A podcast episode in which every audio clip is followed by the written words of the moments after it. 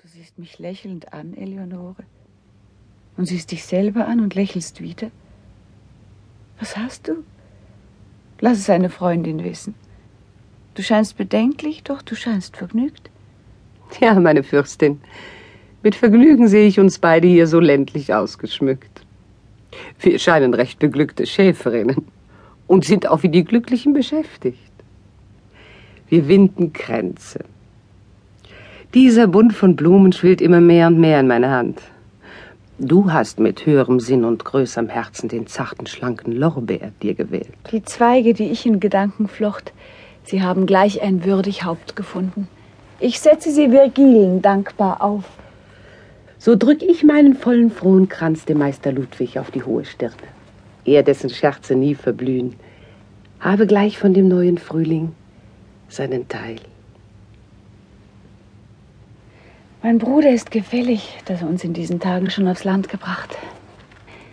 Wir können unser sein und stundenlang uns in die goldene Zeit der Dichter träumen. Ich liebe Belriguardo, denn ich habe hier manchen Tag der Jugend froh durchlebt. Und dieses neue Grün und diese Sonne bringt das Gefühl mir jener Zeit zurück. Ja, es umgibt uns eine neue Welt. Der Schatten dieser immergrünen Bäume wird schon erfreulich. Schon erquickt uns wieder das Rauschen dieser Brunnen. Schwankend wiegen im Morgenwinde sich die jungen Zweige. Die Blumen von den Beeten schauen uns mit ihren Kinderaugen freundlich an. Es wäre mir der Frühling sehr willkommen, wenn er nicht meine Freundin mir entführte. Erinnere mich in diesen holden Stunden, o Fürstin, nicht, wie bald ich scheiden soll. Was du verlassen magst, das findest du in jener großen Stadt gedoppelt wieder. Es ruft die Pflicht, es ruft die Liebe mich zu dem Gemahl, der mich so lang entbehrt. Ich bringe ihm seinen Sohn, der dieses Jahr so schnell gewachsen, schnell sich ausgebildet. Ich teile seine väterliche Freude. Groß ist Florenz und herrlich, doch der Wert von allen seinen aufgehäuften Schätzen reicht an Ferraras Edelsteine nicht. Das Volk hat jene Stadt zur Stadt gemacht. Ferrara auch durch seine Fürsten groß. Mehr durch die guten Menschen, die sich hier durch Zufall trafen und zum Glück verbanden. Sehr leicht zerstreut der Zufall, was er sammelt. Ein edler Mensch zieht edle Menschen an und weiß sie festzuhalten, wie ihr tut.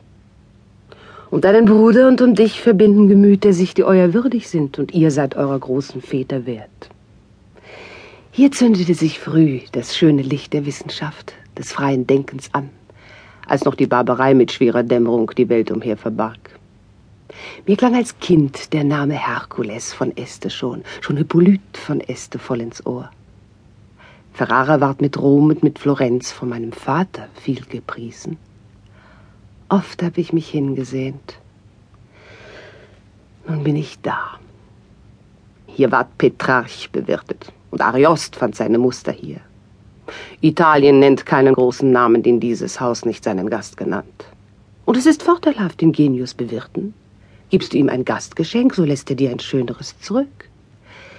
Die Stätte, die ein guter Mensch betrat, ist eingeweiht. Nach hundert Jahren klingt sein Wort und seine Tat dem Enkel wieder. Dem Enkel, wenn er lebhaft fühlt wie du. Gar oft beneide ich dich um dieses Glück. Dass du wie wenig andere still und rein genießest drängt mich doch das volle Herz sogleich zu sagen, was ich lebhaft fühle. Du fühlst es besser, fühlst es tief und schweigst. Dich blendet nicht der Schein des Augenblicks. Der Witz besticht dich nicht. Die Schmeichelei schmiegt sich vergebens künstlich an dein Ohr. Fest bleibt dein Sinn und richtig dein Geschmack.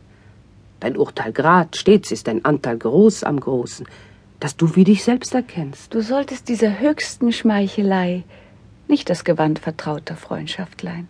Die Freundschaft ist gerecht.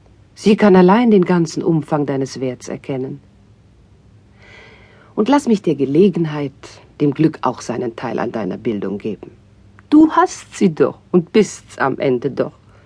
Und dich mit deiner Schwester ehrt die Welt vor allen großen Frauen eurer Zeit. Mich kann das Leonore wenig rühren. Wenn ich bedenke, wie man wenig ist. Und was man ist, das blieb man anderen schuldig. Die Kenntnis alter Sprachen und des Besten, was uns die Vorwelt ließ, danke ich der Mutter. Doch war an Wissenschaft, an rechtem Sinn.